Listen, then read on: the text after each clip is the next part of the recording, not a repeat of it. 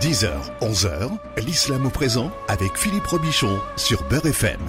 Voilà, vous le savez, tous les vendredis, on parle d'islam avec euh, l'imam Abdelali euh, Mamoun, 10h, 11h. Bonjour imam Abdelali. Bonjour Philippe, salam alaikum wa rahmatullahi ta'ala wa barakatuh. Bon, vous êtes déjà dans vos encyclopédies, dans vos livres d'histoire, puisque à tous les vendredis, vous nous racontez l'histoire d'un personnage de l'islam, plutôt pas connu d'ailleurs, et qui gagne à être connu. Alors aujourd'hui, quel est le personnage euh, que vous nous racontez, Imam Abdelali Eh ben écoute, elle s'appelle, puisque une fois n'est pas coutume, nous allons parler aujourd'hui d'une femme extraordinaire qui a vécu euh, au XIIIe siècle après Jésus-Christ, donc c'est à peu près au, au, allez, on va dire, 5e euh, siècle de l'ère euh, musulmane. Donc, euh, c'est à l'époque de la dynastie des Mamelouks. Mm. Alors, pour que les auditeurs comprennent bien, nous avons eu d'abord à l'époque du prophète la, la période prophétique, ensuite celle des califes qui a duré 30 ans. Le prophète dira al-khilafatu min ba'di arba'una aman jusqu'à la mort du calife Ali. Ensuite, nous avons le début de la dynastie des Omeyyades qui va durer 90 ans jusqu'en l'an 120 à peu près euh, de l'ère euh, de l'ère euh, donc musulmane. Ensuite, euh, c'est le soulèvement des Abbassides en Irak qui va prendre le pouvoir et créer la ville de Bagdad après que les Omeyyades aient régné à Damas. Euh, les Abbassides vont prendre le pouvoir et après les Abbassides qui vont régner environ 200 ans, euh, c'est le schisme, ce fameux grand éclatement, cette implosion du monde musulman, où d'un côté vous allez avoir des Fatimides, des Seljoukides, des Arlabides au Maghreb, etc., etc. Donc ce sont finalement des généraux qui se soulèvent contre l'empire abbasside, qui va donc être éclaté et morcelé en plusieurs petites euh, dynasties. Alors, Ensuite viendra la dynastie euh, ayoubide, une dynastie sunnite, puisque les Fatimides ismaéliens sont des chiites qui vont eux les à leur époque régner de manière très très de manière très intense dans le monde musulman, les Fatimides euh, vont être renversés par les Ayyoubides, donc euh, de cette dynastie de Salah ad-Din, le Saladin, le fameux Saladin, euh, et ensuite lui-même sa dynastie, c'est-à-dire ses petits enfants. un sultan va mourir de son de son vivant, euh, euh, du, vivant de sa femme qui s'appelle Shajarat dur Et cette femme-là, Shajarat dur va régner euh, sur l'empire ayoubide environ quelques années. Mais 14 ans avant, 14 ans avant l'histoire de Shajarat dur c'est-à-dire le moment où est-ce que le monde musulman bascule de l'empire ayoubide à l'empire memlouk, il va y avoir quelque chose en Orient, en Extrême-Orient, où les Seljoukides turcs qui envahissent et qui règnent sur l'Inde, sur le nord de l'Inde, sur Delhi notamment, eh bien, vont être à un moment donné dirigés par une femme.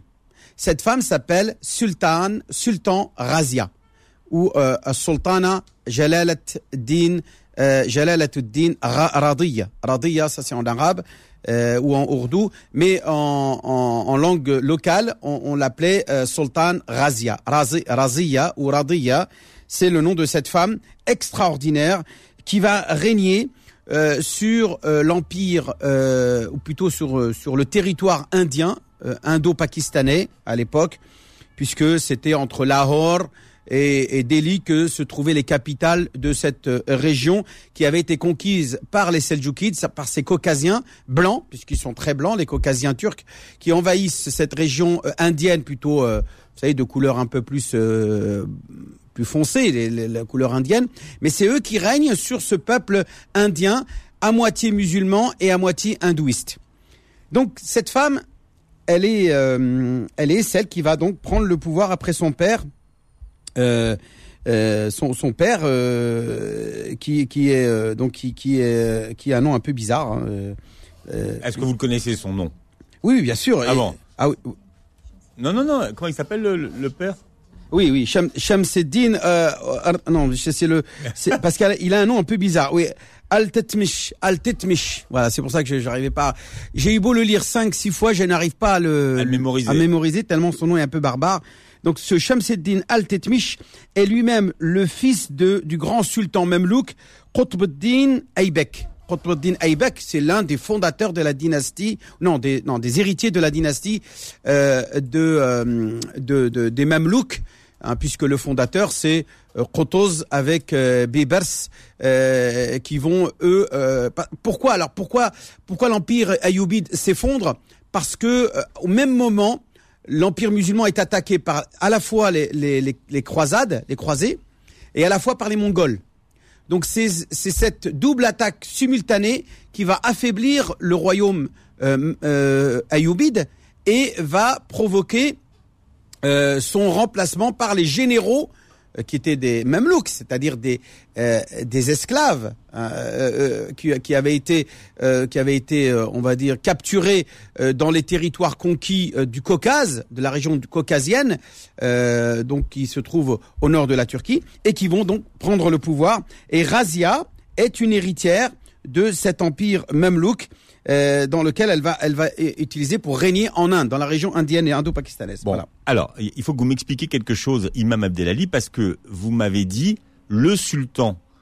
Si c'est une femme, on ne devrait pas dire plutôt la sultane. Tout à fait. Elle refusait. C'est elle qui a refusé qu'on l'appelle la sultane. Pourquoi? Ah oui. Parce que la notion de sultane signifiait l'épouse du sultan.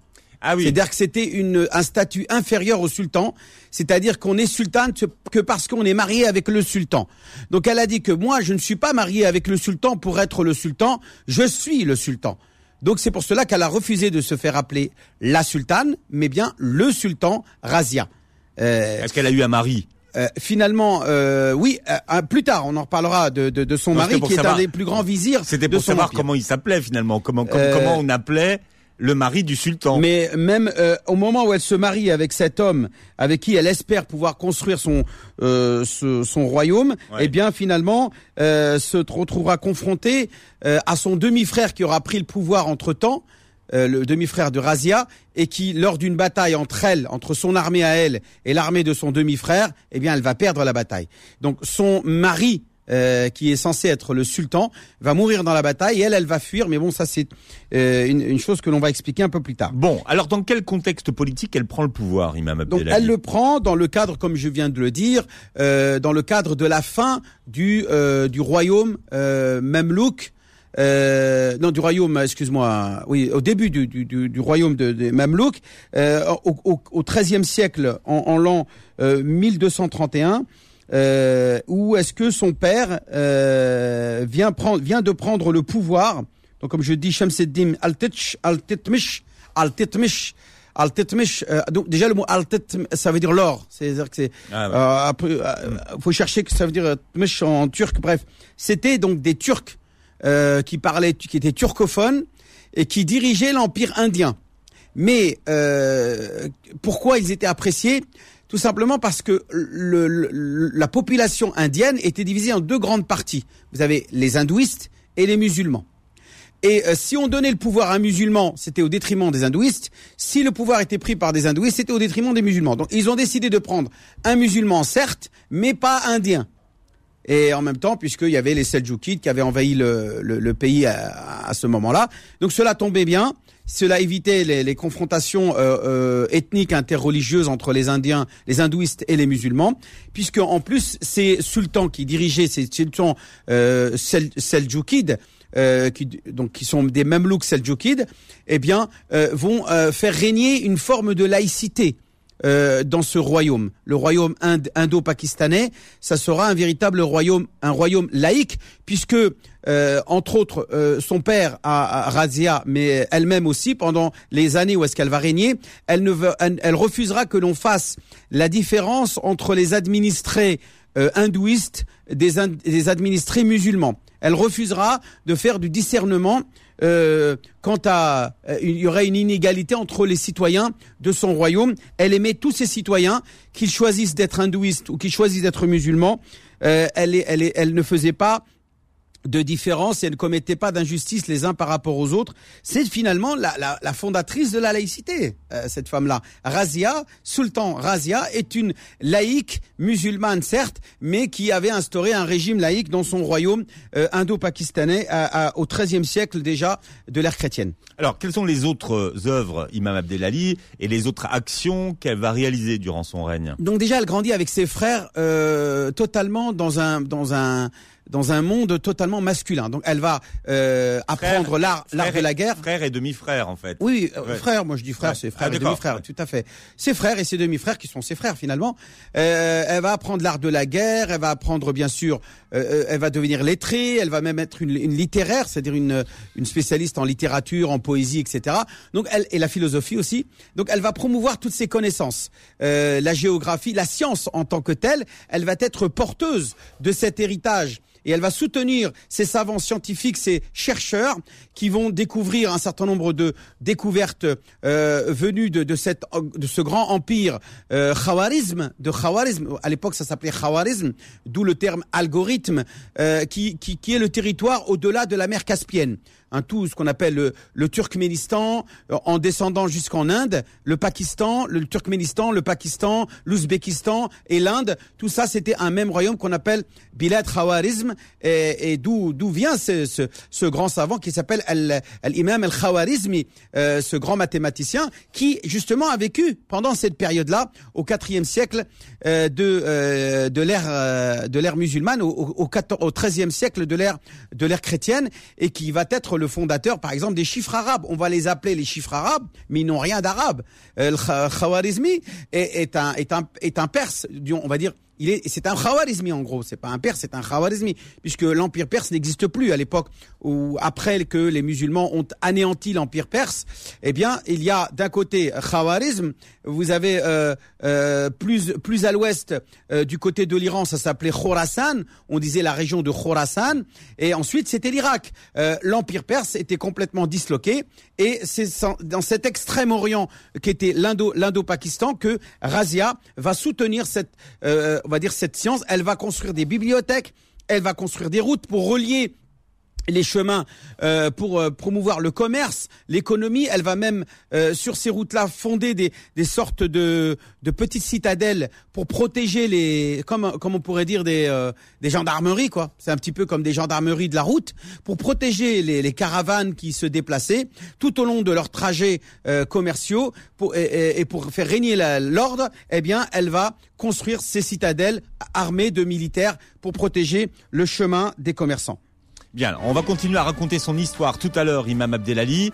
Euh, L'émission est un peu spéciale aujourd'hui parce que vous avez été très nombreux à nous demander de rediffuser l'émission qui a été interrompue il y a deux semaines. Dans la dernière partie. Ouais, ouais, bah, à cause fait. problèmes techniques. Donc vous n'avez pas eu le développement euh, de la question que je posais à l'imam sur les mariages temporaires. Donc tout à l'heure, on, on le, on le diffusera Mariage de jouissance. voilà, à partir de, euh, de moins 20. Ce Donc qu'on restez appelle, ce qu'on appelle en arabe zawaj el muta pour le, pour que les gens Qui se étaient pas préparent, là, voilà, se préparent à comprendre de quoi on va parler. À la suite, l'islam au présent, c'est jusqu'à 11h. L'islam au présent revient dans un instant. Beurre FM, 10h, 11h, l'islam au présent avec Philippe Robichon. Voilà, Imam Abdelali, vous nous racontez l'histoire ce matin de Razia al-Din, le sultan, le sultan. Oui, le sultan, euh, Le sultan Razia au, au- au masculin, alors que c'est une femme qui, je rappelle, euh, va délaisser la robe euh, de femme et le et le et le et le, et le, le hijab et tout ce qui qui est propre aux vêtements des, des femmes, et elle va s'habiller en homme. Donc elle va recevoir euh, ses, euh, ses sujets euh, habillés en en, en, en homme. Euh, et donc, euh, en principe, c'était pas elle qui, c'est pas elle qui devait prendre le pouvoir, c'était son frère qui s'appelle euh, donc Nasr ad-Din Mohammed, euh, fils de Shamseddin euh, al-Tatmish. Mais malheureusement pour lui, alors qu'il gouvernait le Bengale, il meurt dans une bataille. Donc euh, son frère Nasr ad-Din Mohammed, fils de Shamseddin al-Tatmish, meurt alors qu'il est lui l'héritier du trône.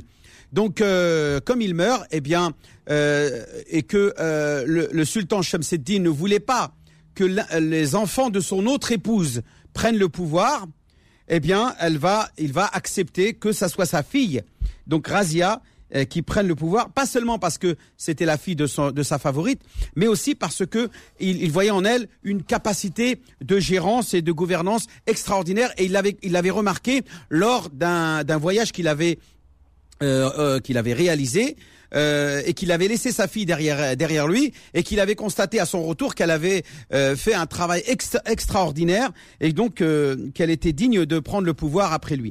Donc Alors- elle va prendre le pouvoir et elle va régner. Mais malheureusement, euh, elle va avoir un esclave qui s'appelle euh, ce, qui sera donc finalement son point faible, Hukm al-Din Fayrouz. Hukm al-Din Fayrouz euh, était un homme noir, petit, pas très très beau, donc éthiopien d'origine, euh, mais elle, euh, elle va en voir en lui un homme d'une très grande euh, capacité euh, intellectuelle et, et ça va être un véritable génie qui va être un très ex- excellent conseiller pour elle. Et pourquoi vous dites que c'était son point faible? Pourquoi? Parce que comme il, elle le fréquentait énormément, Oui. eh bien, les notables musulmans du pays vont l'accuser de euh, de forniquer, et d'avoir une relation extra-conjugale ouais. avec lui, parce que euh, ils s'isolaient souvent ensemble, mais pas pour euh, pas pour euh, ce que l'on croyait, mais véritablement pour réfléchir sur la gestion de son empire euh, et de son royaume qu'elle qu'elle dirigeait, parce que finalement, elle n'a jamais été amoureuse de lui, et, et elle ne voit en lui que ses compétences euh, intellectuelles mais ça va être son point, point faible. Elle va, on va utiliser ça et, euh, et notamment, notamment parce que euh, il y a un, vizir qui euh, lui euh, est amoureux d'elle et qui va la demander en, mariage, mais malheureusement elle va refuser de, se marier avec lui. Donc, comme elle va refuser de se marier avec lui, eh bien, et qu'il va entendre, et qu'il va entendre que soi-disant euh, il est il est amoureux de, de son esclave euh, Jamal Eddin Ya- Yarqu- Yarqu- Yarqu- Yarqut, Yarqut, eh bien, euh, cela euh, va va énerver ce, ce, ce vizir qui était amoureux de lui, qui s'appelle Altounia et, euh, qui était donc le gouverneur de, Bah- Bah- Bah- Bahatinda, Bahatinda, qui était une région de l'Inde. Et euh, ce, euh, Altounia va se soulever contre sa propre reine parce que il sera jaloux des candidatons qui, qui font croire qu'elle est amoureuse de cet esclave éthiopien. Donc finalement, il y y avoir une bataille entre elle et lui et son armée à lui. Il va gagner, il va battre donc euh, comment il s'appelle donc euh, Razia, mais au lieu de l'enfermer dans une geôle, dans une prison euh, classique, il va l'enfermer dans son palais. Et elle va profiter de son charme, elle va jouer de son charme pour euh, on va dire le l'en- l'envoûter et Ouais, finalement ouais. et obtenir de lui qu'il se marie avec elle, qu'ils se marient ensemble et qu'ils prennent le pouvoir ensemble. Sauf qu'entre temps, alors qu'elle est en prison, eh bien c'est le demi-frère qui prend le pouvoir. Et le demi-frère n'accepte pas que sa sœur reprenne le pouvoir avec son, son vizir.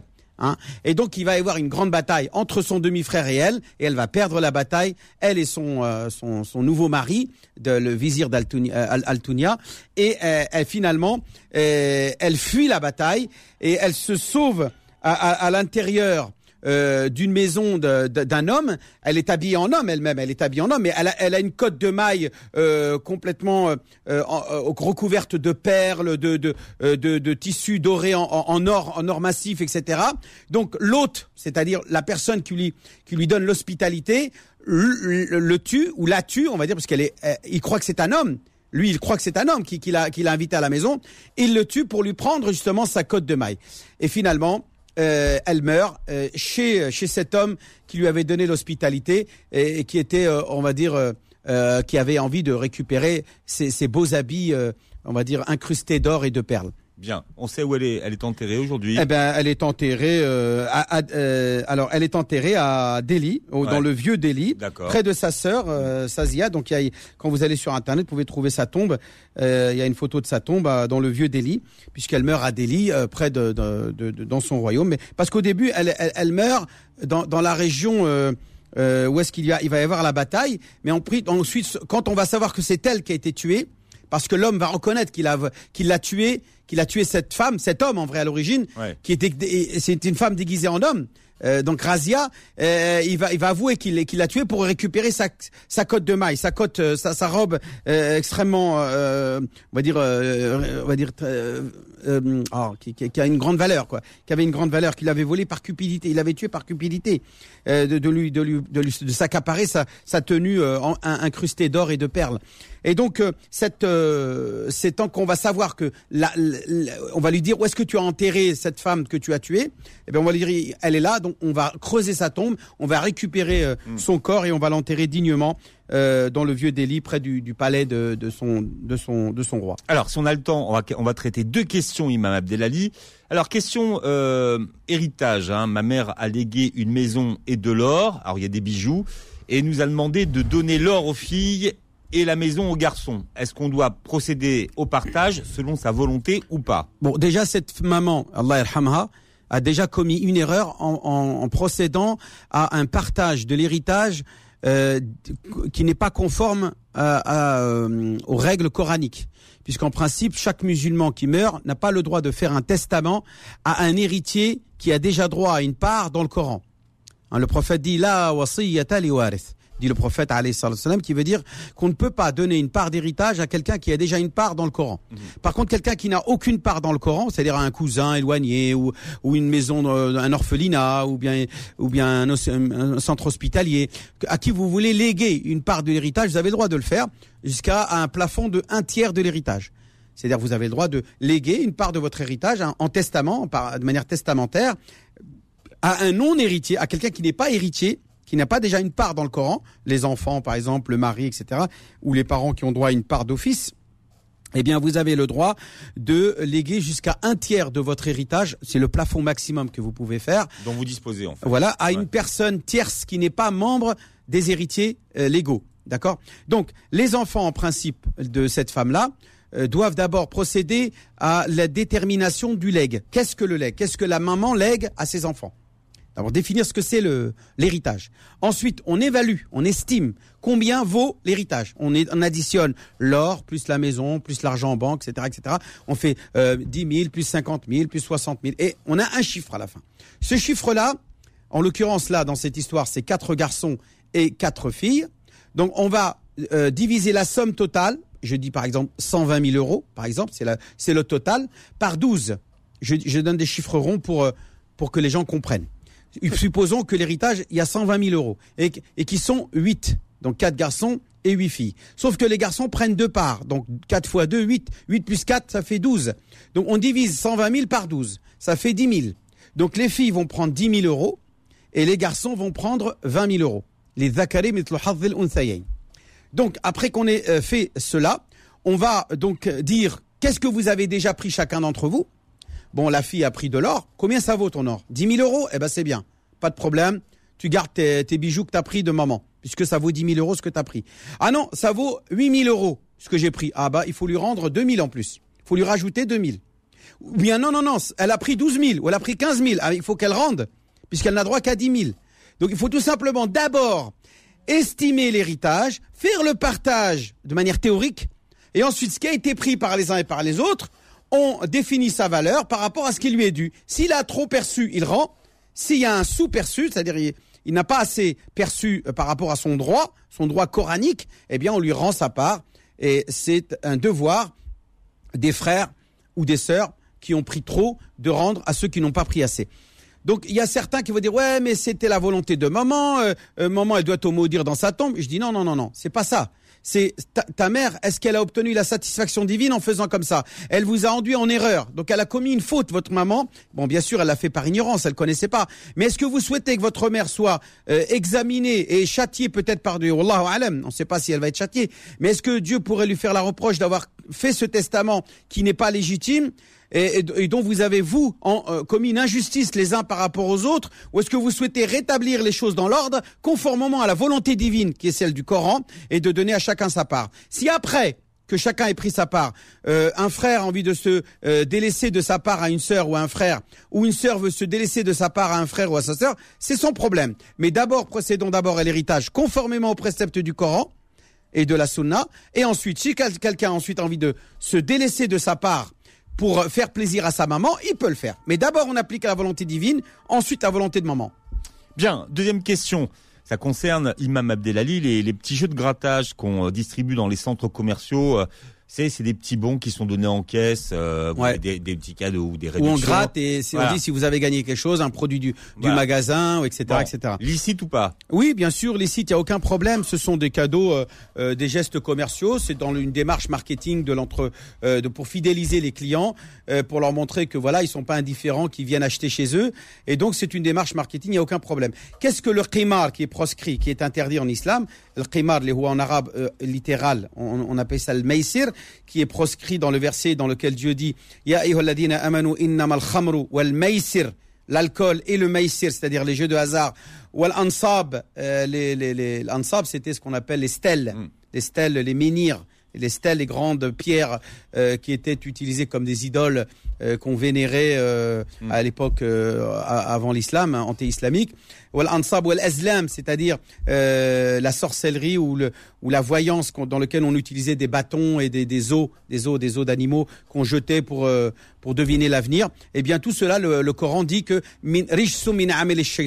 c'est une impureté des actions du diable, dit le Coran. Un fashtanibuhu, éloignez-vous-en.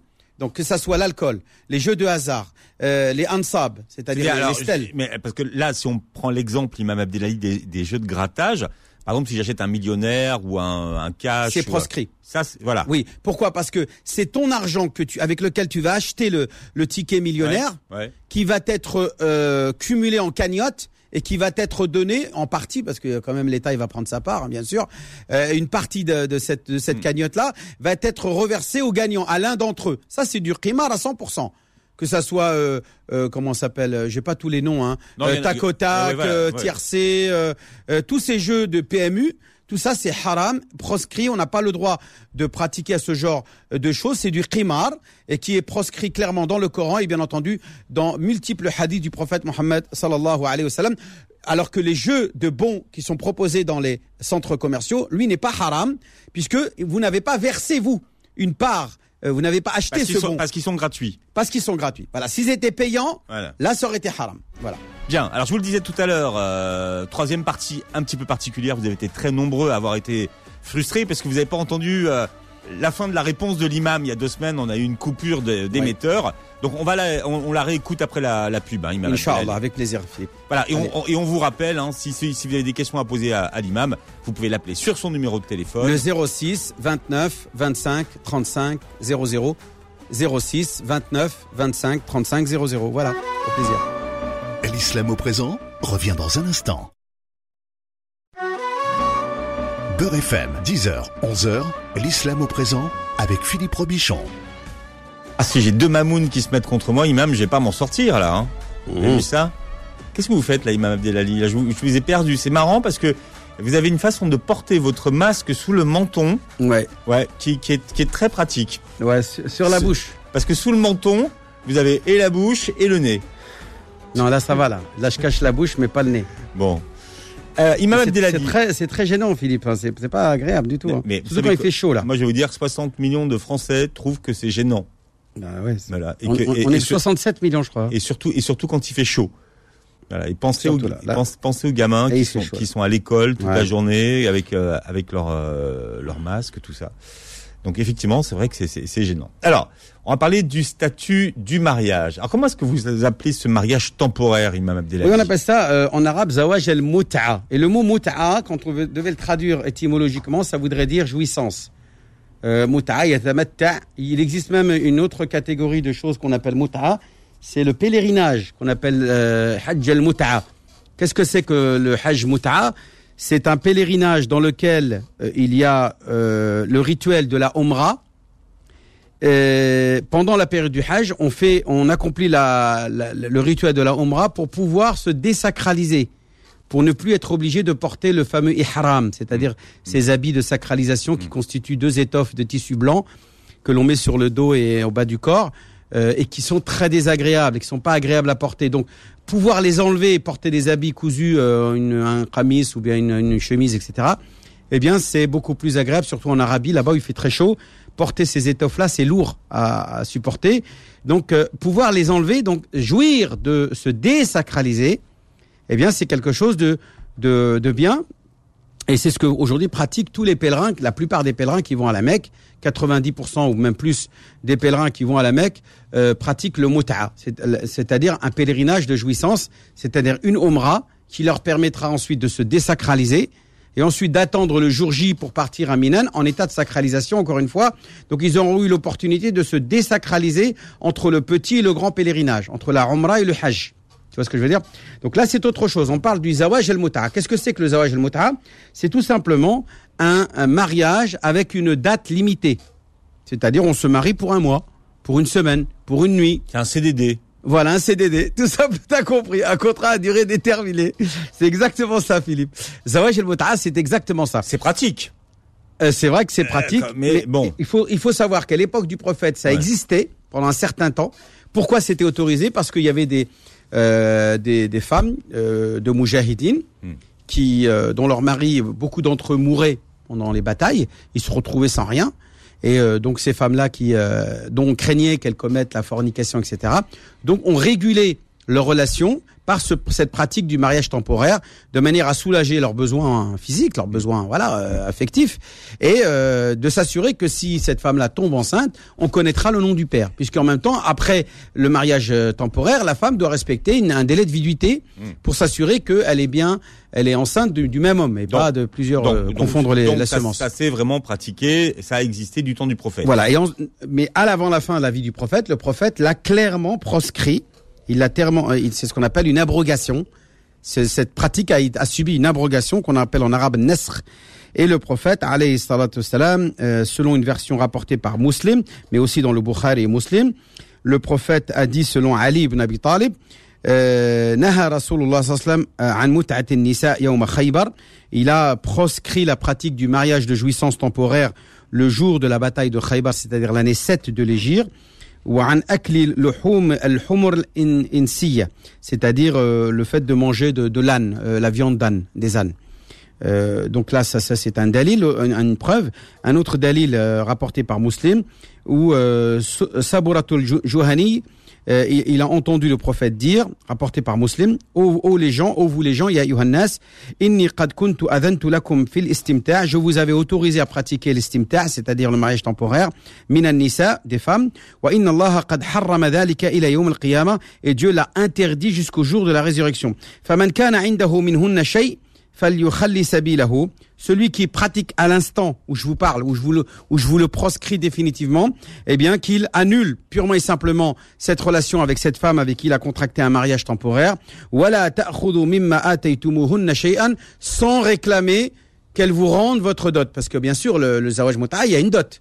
Euh, l'homme, il doit quand même payer une dot. Euh, donc le prophète a interdit à ces hommes-là qui devaient annuler leur, euh, leur pratique du de, du mariage temporaire, du mariage de jouissance, de se restituer, de s'auto-restituer leur dot de ces femmes-là avec qui ils avaient contracté un mariage temporaire. Et donc cette pratique-là a été donc proscrite, mais il semblerait, Philippe, que beaucoup de nos euh, compagnons, les compagnons du prophète Mohammed euh, n'étaient pas présents lors de cette annonce, de, lors de cette déclaration. Dont par exemple Abdullah ibn Mas'ud, euh, le compagnon Abdullah ibn Ibn Abbas, euh, euh, comment il s'appelle bon là j'ai pas toute la liste, mais il y, a y, a, un certain nombre de compagnons qui n'étaient pas là et qui ont continué à pratiquer ce, ce, ce, parce qu'ils n'ont pas entendu, ils n'ont pas entendu cette annonce faite, cette abrogation faite par le prophète jusqu'à l'avènement de Sayyidina Omar. Quand Sayyidina Omar al-Khattab est arrivé en tant que calife, il a bien crié haut et fort, il leur a dit attention, moi, je suis témoin que le prophète a interdit le, mariage temporaire. Le mariage de jouissance est une, une pratique proscrite, non pas par moi, mais par le prophète. Et il a demandé aux compagnons qui étaient présents lors de cette déclaration de se manifester et d'être témoins de cette abrogation. Et ils sont venus par dizaines euh, soutenir l'avis de Omar Khattab en disant oui oui on était là quand le prophète a dit ça et c'est devenu un consensus c'est-à-dire un ijma' des compagnons qui ont donc proscrit la pratique de euh, du mariage temporaire. Euh, et à partir de là, l'islam a donc interdit euh, définitivement, parce que pour moi, je te cache pas, ça, s'assimile à, à, à, de la de la prostitution. Hein. Quelle, différence entre de la prostitution et le mariage de jouissance? Je suis désolé. se marier une nuit Euh, donc euh, passer un moment euh, juste pour le plaisir euh, sexuel, c'est c'est pour moi c'est pas c'est pas très moral de de faire ça. Une femme, on on ne couche pas avec elle ou elle ne couche pas elle aussi avec des hommes juste pour le plaisir sexuel. Un mariage, c'est pour construire un projet, c'est pour faire euh, une, construire une cellule familiale avec des enfants qui vont qu'on va éduquer. Donc euh, euh, prendre les femmes ou des hommes comme des euh, objets sexuels, euh, ben moi pour moi je trouve ça très immoral et je soutiens bien entendu cet avis qui malheureusement n'a pas été suivi par une grande école musulmane, un grand courant religieux qui s'appelle le chiisme. Tout le monde connaît euh, le madhab shi'i, qui jusqu'à aujourd'hui, en Iran par exemple, il pratique euh, le mariage temporaire. T'imagines Il y a Est-ce que c'est très répandu comme pratique Oh là là Mais, eh, Philippe, écoute bien. C'est ce qu'il y a là-bas en Iran. Il y a des maisons closes, mais sauf que sont pas vraiment closes, puisque tout le monde sait, tout le monde. euh, ils viennent. Il y a un imam là qui est là-bas euh, à l'accueil.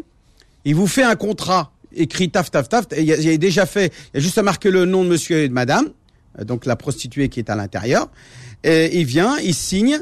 Euh, il lui donne euh, la comment s'appelle euh, l'argent là tu sais que comme une prostituée là je sais pas comment ça s'appelle ce qu'on donne à une prostituée euh, pour passer une nuit avec elle Bah, je sais pas, c'est c'est le, c'est le prix. le prix voilà on lui euh, donne le tarif. le tarif euh, pour la nuit Ouais. et euh, il allait coucher avec elle la nuit et le lendemain bah il repartait euh, d'où il était venu Mais l'imam, il prend sa commission? ah oui oui il a une commission c'est Ah ouais. c'est un proxénète c'est un imam proxénète Ah oui, non. mais officiel halal Ah, pour ouais, eux, D'accord. voilà c'est c'est vraiment lamentable ce qui se passe là-bas C'est Euh, chez les chiites c'est c'est dingue et ils, ils autorisent même la, la pédophilie la pédophilie est halal à 100% chez les chiites, la pédophilie est halal. Donc, euh, selon l'école shia, de toute façon, il faut savoir qu'en France, alhamdoulilah, les musulmans sont à 99,99% sunnites. Donc, ils ne soutiennent pas euh, cette doctrine-là.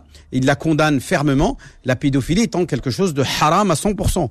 Euh, mais chez les chiites, pour eux, c'est halal. Il n'y a pas de problème quand, euh, par exemple, quelqu'un euh, euh, il rend visite à son copain euh, et qui va passer une nuit chez lui. Eh bien, en, en zawaj mut'a, c'est en, en mariage de jouissance, il lui fait signer un bout de papier euh, qu'il a à la maison, un, un exemplaire de de de- d'acte de, mariage temporaire. Il signe le papier chacun, taf taf taf. Il donne une- un peu d'argent.